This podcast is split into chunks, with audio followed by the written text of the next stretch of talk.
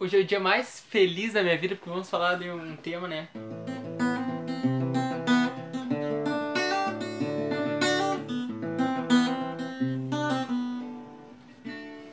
Vamos lá, falando de diversos temas, né?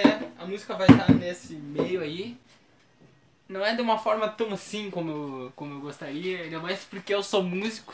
Mas cada coisa, seu passo, vamos lá. A gente tá falando sobre sensações, né?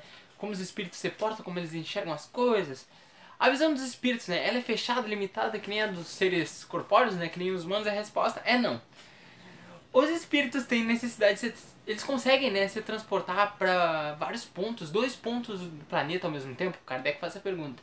A resposta é que como o espírito ele se dirige assim, ele anda na velocidade da luz, é como se ele tivesse em dois lugares, é como se ele visse tudo, entendeu? Ao mesmo tempo. É uma faculdade que depende da sua elevação, né? A faculdade de ver nos espíritos é uma propriedade inerente à sua natureza que reside em todo o seu ser. Né? A gente começa a pensar, nós seres vivos, nós temos o nosso, a nossa visão, nós humanos, a visão a gente não enxerga no escuro, né? A gente vê 180 graus, a gente não consegue enxergar o que está atrás. Imagina o espírito, quando ele vai se evoluindo, ele vai se desprendendo e as sensações vão aumentando ainda. Mais do que, né? Aí aqui, ó. Os espíritos veem as coisas tão distintamente como nós? A resposta é mais distintamente, porque a visão deles penetra naquilo que poder que a gente não consegue, né? Aí uma, uma coisa que um livro interessante que é o fala sobre as vidas de Chico Xavier, né? A vida de Chico Xavier é do Ranieri, né? Foi escrito, é interessante falar isso quando Chico Xavier estava vivo e o Ranieri, né? Era conhecido do Chico. No livro é um livro interessante, tem é, tem fotos dele junto do Chico, do Ranieri. E aí o Chico ele conta uma coisa, a gente vê como há espíritos evoluídos entre nós que a gente nem imagina o quanto, né? E como o espírito ele vai evoluindo, ele vai as faculdades dele vão aumentando. É como se fosse fazendo uma analogia, um superpoder, né? A gente vai. O que que está descrito nesse livro? Que o Chico Xavier, além dele ter aquela visão de conseguir ver os outros planos, ele consegue ver o plano espiritual dos espíritos, ele conseguia ver na matéria as propriedades das coisas. Então vamos tentar explicar. Ele consta no livro, o Ranieri é um escritor, assim, ele escreveu outros livros, escreveu livros até com André Luiz, o espírito André Luiz é um, um escritor, né, bem conhecido na, na nossa literatura espírita, e ele fala, né, ele não é o que o Chico falou, entendeu? Ele teve informações, né, disso, porque o Chico sempre foi reservado e nunca falava de nada, assim, de algo que pudesse vangloriar ele mesmo, né? Mas consta no livro ali que ele conseguia enxergar além. Então, quando ele olhava para uma árvore, ele conseguia ver a árvore, mas além disso, se ele prestasse atenção, ele conseguia ver as moléculas, conseguia ver a energia que estava circundando a árvore. Era como se ele tivesse uma supervisão assim que conseguisse decifrar e focar tudo ali, entendeu? Você consegue imaginar, é algo surreal assim, mas o espírito quanto mais evoluído, mais ele vai aprendendo essas coisas, porque ele vai deixando de ser material. Imagina, é uma coisa inimaginável, né? E a, a gente está recém começando, porque o Espiritismo ele, é, ele estuda a mediunidade e tem muitos tipos de mediunidade no livro dos médiuns mesmo, vários tipos. E ainda a gente está recém começando no Espiritismo. No futuro vai ser estudado muito mais e muito mais mistérios vão sendo desvelados. Imagina, tanta coisa que a gente não sabe ainda. Por isso que é sempre importante a gente sempre questionar, né? E não saber que sabe tudo, porque a gente é recém tá engatinhando, mesmo no, nos, nos livros espíritas, os espíritos eles estudam, eles não sabem tudo. Ah, o, um, vamos ver, um espírito que eu gosto mesmo, o Luiz Sérgio, né? E eu já vou entrar no, no tema do, que falava da música. É o meu autor preferido, sem dúvida. Mas há posicionamentos dele que eu não acho interessante, entendeu? Mas a gente como aí a gente pensa, ah não, isso aí não não é espírita, mas a codificação, a codificação lá sempre diz.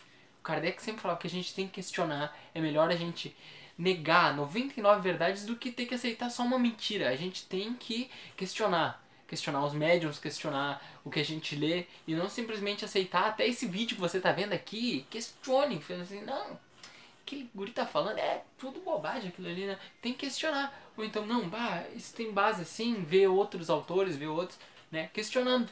questionando e questionando. E aí, porque ele fala. Ele, ele é um. Do Luiz mesmo, um livro. Ele falava assim: eu gosto, é meu autor preferido. Mas assim, alguns questionamentos ele falava assim: que ele via as gurias, né? Digamos, as meninas, com cabelo colorido, então com brincos ou piercing, né? Ele falava tatuagem, essas coisas. Aí ele fala: não, isso é uma forma de chamar atenção, assim, é a visão que o, né, que o, que o espírito tinha. Tá que nem assim: não, então eu, se eu sou espírita, assim, então eu não vou andar vestido. Eu vou andar com as roupas rasgadas, eu vou andar sem roupa, vou andar na rua. Não vou me cuidar nada, não vou pentear o cabelo, não vou tomar banho, né, teoricamente. Porque ele faz, naquele livro, ele faz essa, não. Porque as pessoas ali que usam tatuagem, elas querem se aparecer, não sei o que e tal, assim. Eu não tenho tatuagem, então não... Mas eu quero que entendam o meu ponto de vista. Que a gente sempre, sempre questionar, mesmo o nosso autor preferido, porque é uma pessoa... Os espíritos percebem o som? A resposta é sim percebem até os mesmos os sentimentos que são emitidos no som. Ali quando eu mesmo escrevo uma música, tu tem um sentimento, né? Às vezes, né, a pessoa consegue ouvindo a, tipo a letra da minha música, entender é uma coisa incrível que as pessoas elas sentem aquela energia que eu queria passar, já me falaram, bah, assim, eu tô vendo uma música num momento difícil a letra. Um falou assim pra mim, caiu como uma bomba pra mim, era aquilo que eu precisava ouvir naquele momento. Aí às vezes outras pessoas que escutam a música não prestam atenção, mas no plano espiritual tudo isso é intensificado, você consegue escutar o sentimento, né, intrínseco, aquele ali que, que o autor quis passar. E a parte, né, que que eu tenho a, essa parte que eu tava falando da ressalva, que fala que os espíritos são sensíveis às, às, músicas. E aí eu concordo com o que o, o espírito fala, mas eu deixo a minha ressalva ele fala que as nossas músicas são, para eles, um insulto, né? Uma selvageria em comparação à música espiritual. E é uma coisa que eu, eu entendo a afirmação porque as músicas, elas. A gente vê um roqueiro no além, um livro, eles mostram que aqueles. As músicas bagaceiras, né? O, o suposto, né? No livro não diz o nome, mas a gente sabe que é o espírito do Raul Seixas. Ele fica impressionado com aquelas músicas de baixo calão e aí os espíritos falam não, essas músicas em seguida vão estar no planeta Terra, porque elas são transmitidas daqui e vão direcionadas para o planeta. Umas músicas de baixo calão, assim, que, que né, idolatravam a, a, a, sedução, a sexologia, tudo. Né, e o Raul Seixas fica... Então é uma questão que a gente vê há espíritos, como a gente pode falar, Beethoven, né, Mozart, eles vieram e a gente sabe, segundo a doutrina mesmo, fala que as músicas que eles compunham vinham de, de altas esferas, né? Então eu meio contraponho essa parte, achei, achei assim, meio ríspida a forma que ele falou, porque tanto as músicas boas que estão aqui, como aquelas músicas ruins, elas vêm do plano espiritual de certa forma. Claro, tem ali ó, aquela parte da pessoa que escreve, mas a gente, tudo é intuído, tudo que a gente eu quando escrevo as músicas eu sou tipo assim, um conjunto de tudo aquilo que eu vivi, aquela. Geralmente vem aquela intuição, bah, eu queria fazer uma música sobre tal coisa.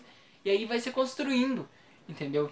Então né, eu mesmo posso afirmar que ponto a música é minha, que ponto a música é uma inspiração espiritual, a gente não, nunca pode taxar, entendeu? E, e quando de certa forma a gente tem outros espíritos que falam, né? Que a arte, uh, os desenhos, uh, a literatura é uma forma de você se conectar com Deus, a própria música que, né, que eu tanto falo. Então, por isso que a gente tem que sempre ter a mente aberta, porque como uma ciência, a gente aí a gente poderia pensar assim: "Ah, o espiritismo tem algumas ideias conflitantes, ele não é uma ciência". Aí você para, a ciência é uma é um eterno conflito, porque a gente há estudiosos de um ramo que pensam algo que contrapõe com outros estudiosos. Isso é uma ciência, é isso que faz a gente crescer. E a gente está sempre né, nessa, nessa luta incessante né, de evolução e a gente sempre tem que estar aberto a, amanhã ou depois falar assim, não, eu estava totalmente errado, mas eu admito que estava errado e bola para frente, vamos continuar, né?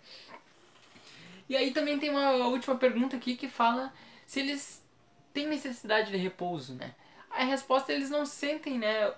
Como a gente sente. A espécie de fadiga que eles têm, eles podem ter, né? Está ligada geralmente com a inferioridade que eles têm, né?